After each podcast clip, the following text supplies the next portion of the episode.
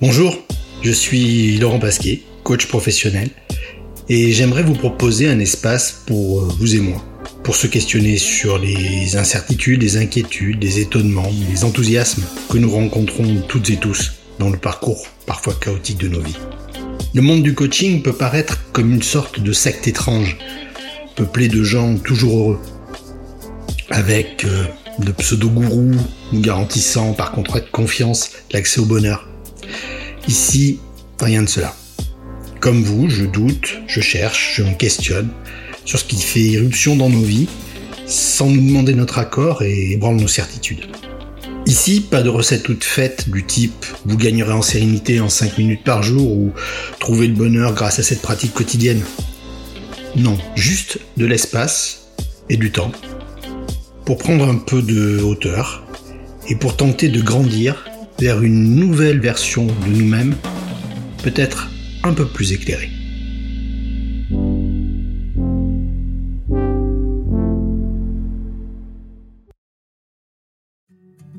Eh bien c'est parti pour ce premier épisode, qui n'en sera pas vraiment un. Plutôt une première rencontre et des présentations. Alors j'ai eu plusieurs vies. Moi je sais, ça fait tarte à la crème. Nous avons tous vécu plusieurs vies. J'ai d'abord fait des études en génie mécanique, donc plutôt technique et scientifique, mais surtout pour assurer mes parents, qu'ils se disent que j'avais un vrai métier.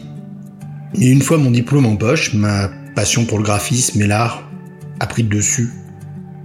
Et avec ce grade universitaire, mes parents m'ont laissé partir étudier aux beaux-arts pendant un an une sorte de récompense pour avoir fini mes études.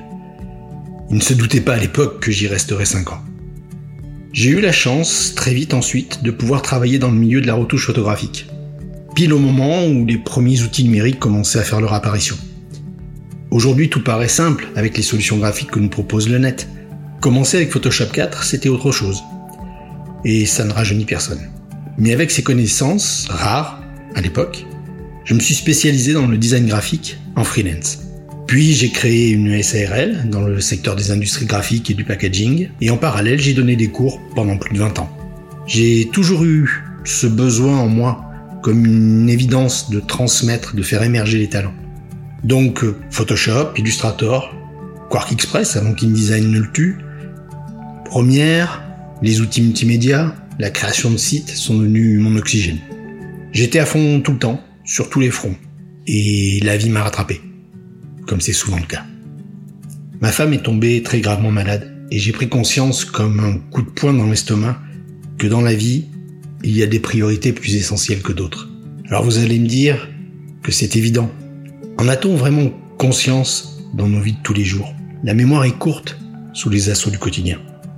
C'est après, en y repensant, qu'on se dit j'aurais dû profiter de cet instant. Mais euh, cet instant a disparu et il est trop tard. Quand elle est tombée malade, j'ai tout arrêté pour être au plus près d'elle, de ses besoins. Et nous avons pu encore un peu profiter de ces fameux instants avant qu'ils ne disparaissent. La maladie a eu raison de sa force et de sa volonté de se battre. Et elle a disparu un soir de février. Je suis tombé dans un vide abyssal. Pour reprendre pied, je me suis orienté à plus de 50 ans vers ce qui a toujours été le vrai fil rouge de toute ma vie et de ses écueils, c'est-à-dire l'humain. J'ai donc appris un nouveau métier pour un nouveau départ, celui de coach, avec cette envie d'accompagner, de faire progresser, de faire évoluer le potentiel de chacun, pour trouver ou retrouver un bien-être malgré tout. Uploader une nouvelle version de soi-même, comme je le disais souvent à mes étudiants. Et me voilà aujourd'hui, coach pro. Comme vous le voyez, je me livre à vous avec sincérité. C'est une des valeurs auxquelles je crois le plus. Ce n'est pas de l'impudeur, juste ma vérité.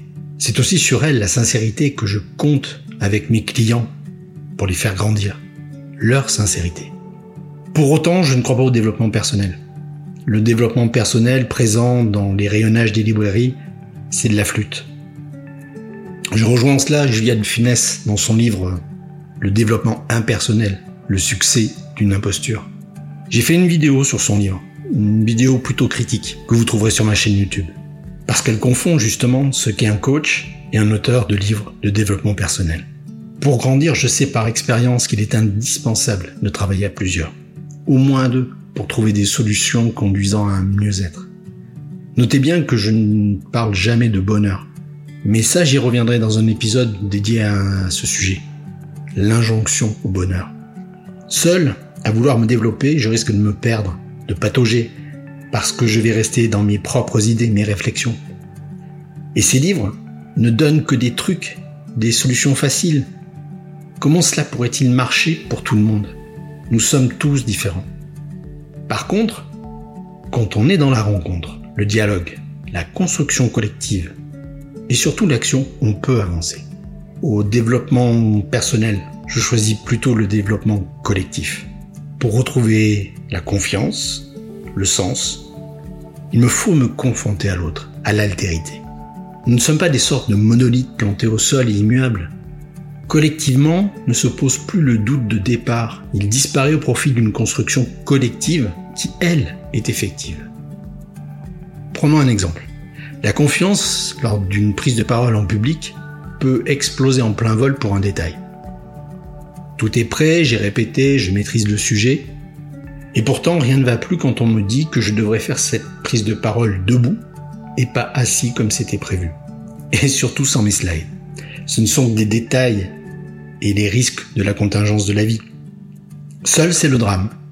Alors que si quelqu'un est là, m'accompagne, m'encourage, je peux retrouver la confiance. C'est le rôle du coach, c'est mon rôle, accompagner. Mais je ne suis pas là pour dire comment faire, donner des conseils.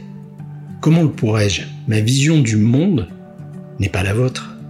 En PNL, on appelle ça la carte du monde.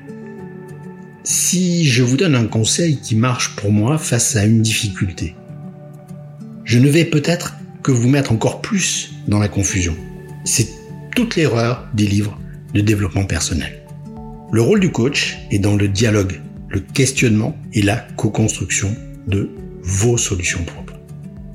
Donc vous l'avez compris, le cœur de ce podcast sera de réfléchir à ces difficultés que nous rencontrons, plus ou moins graves, et essayer d'avancer.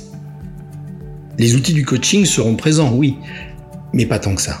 Parce que, encore une fois, je ne vous donnerai jamais ici de recette miracle. Ici, vous trouverez des sujets, des problématiques, des axes pour vous aider à réfléchir sur vos propres solutions. Ce que je souhaite par-dessus tout dans ce podcast, c'est ouvrir un dialogue avec vous, pour construire quelque chose avec vous, échanger, partager, se remettre en question et grandir à chaque fois un peu plus. On ne progresse, encore une fois, qu'à plusieurs et en confrontant les points de vue. C'est mon souhait mais il ne dépend que de vous de le réaliser. Je vous donne donc rendez-vous bientôt pour un véritable premier épisode. Merci de votre écoute.